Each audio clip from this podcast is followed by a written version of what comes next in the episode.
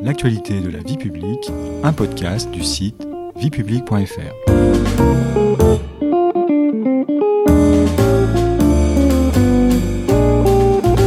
Bonjour à tous, bonjour Chloé. Bonjour Stéphanie. Depuis le 1er janvier 2022, la France préside pour six mois le Conseil de l'Union européenne. À cette occasion, notre podcast L'actualité de la vie publique vous propose une nouvelle série consacrée à l'Europe. Si l'UE agit au quotidien dans de nombreux domaines, certains des défis auxquels elle est confrontée aujourd'hui s'avèrent particulièrement complexes. La transition climatique et la question migratoire figurent ainsi en bonne place en tête de l'agenda européen. Au sommaire de ce troisième et dernier épisode, comment l'Europe agit-elle face au changement climatique et aux migrations? Pour ce dernier épisode, on retrouve Chloé, étudiante en sciences politiques, qui va répondre à toutes nos questions sur ces deux sujets déterminants pour l'avenir de l'Europe. Commençons par la question environnementale, Chloé. Comment l'UE répond-elle aux défis posés par le réchauffement climatique? Vous avez sans doute entendu parler du pacte vert pour l'Europe, ou Green Deal en anglais. C'est le vaste plan d'action environnementale adopté par l'UE, notamment pour lutter contre le changement climatique au cours des 30 prochaines années. Concernant le climat, l'objectif est ambitieux, puisqu'il s'agit d'atteindre la neutralité carbone au milieu du XXIe siècle. La neutralité carbone, Chloé, cela veut dire que l'Europe n'émettra plus de carbone en 2050, c'est ça? Oui Stéphanie, cela signifie que les émissions de gaz à effet de serre, les gaz responsables du réchauffement climatique, devront être nulles ou suffisamment faibles pour être absorbées par les puits de carbone comme les forêts ou les océans. Et de quelle manière l'UE compte-t-elle atteindre cet objectif? Pour parvenir à la neutralité carbone en 2050, l'UE a fixé un cap et des objectifs intermédiaires à atteindre. Par exemple, elle prévoit que les émissions de gaz à effet de serre devront avoir baissé de 55% en 2030 par rapport à leur niveau de 1990. La Commission a également proposé une liste de réformes prioritaires à mettre en œuvre. Ce sont des mesures contraignantes. Cela veut dire que les États seront obligés de les appliquer s'ils ne veulent pas être sanctionnés. Et parmi toutes ces mesures, quelles sont les plus frappantes? Citons notamment la mise en place d'une taxe carbone aux frontières de l'UE, la fin de la vente des voitures thermiques en 2035, c'est-à-dire les voitures à moteur à essence ou diesel, le doublement de la part des énergies renouvelables, par exemple l'éolien ou le solaire, dans le total de la production énergétique pour l'amener à 40%, ou encore la création massive de puits de carbone naturels, comme les forêts, qui absorbent les émissions de gaz à effet de serre. Et Chloé, qu'est-ce que l'UE attend des effets d'une taxe carbone à ses frontières? Ce mécanisme permettra de taxer les produits en provenance des pays où les normes environnementales sont moins exigeantes qu'en Europe.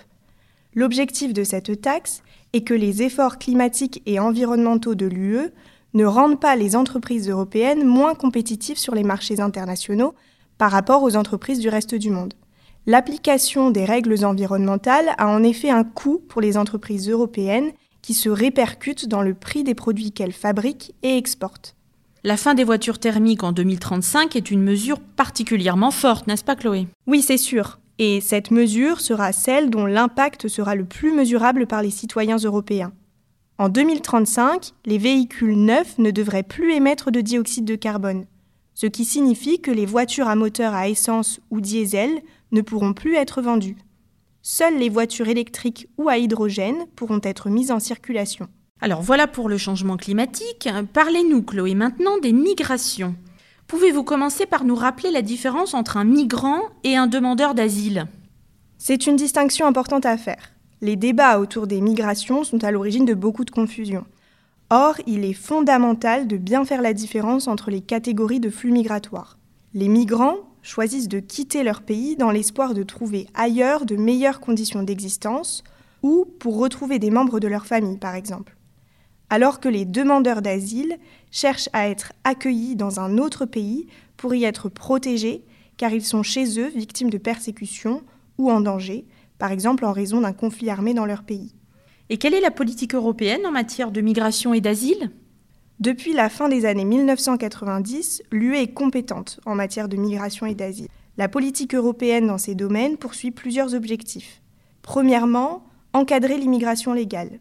c'est-à-dire par exemple fixer des règles qui précisent à quelles conditions un migrant sera autorisé à rejoindre sa famille dans le cadre du regroupement familial.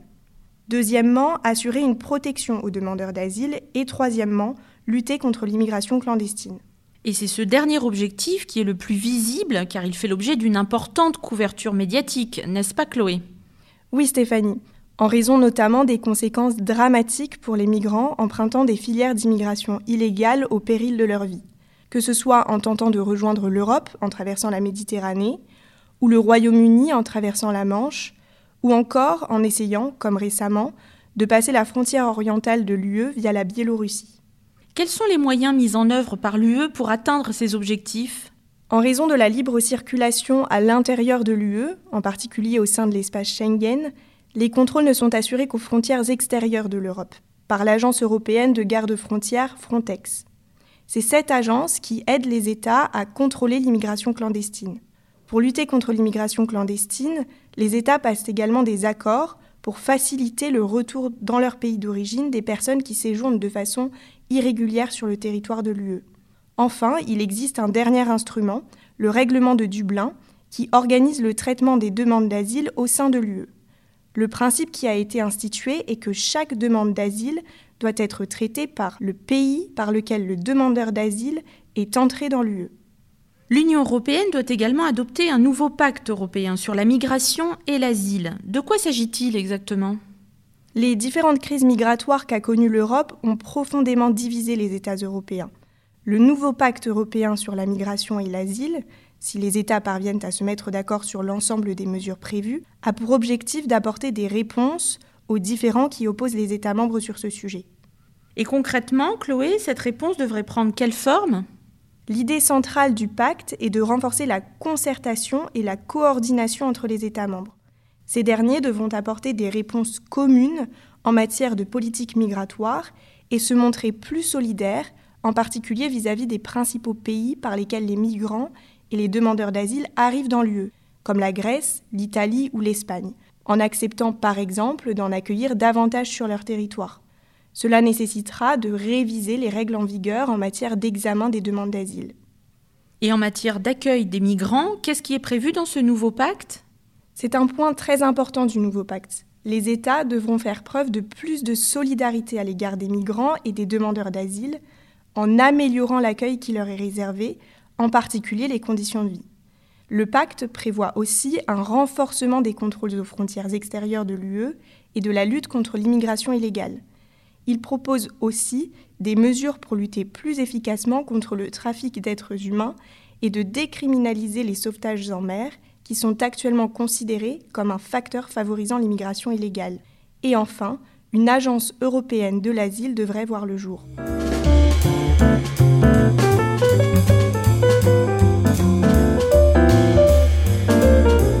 C'est la fin de cet épisode et de notre série consacrée à l'Europe. Merci Chloé pour toutes les explications que vous avez apportées à nos auditeurs. Vous pouvez réécouter cet épisode et toute la série sur vos plateformes préférées et notre chaîne YouTube. N'hésitez pas à vous y abonner. Et pour en savoir plus sur l'Union européenne et ses politiques, rendez-vous sur notre site internet viepublique.fr et nos réseaux sociaux. Au revoir Chloé, au revoir à tous. Au revoir.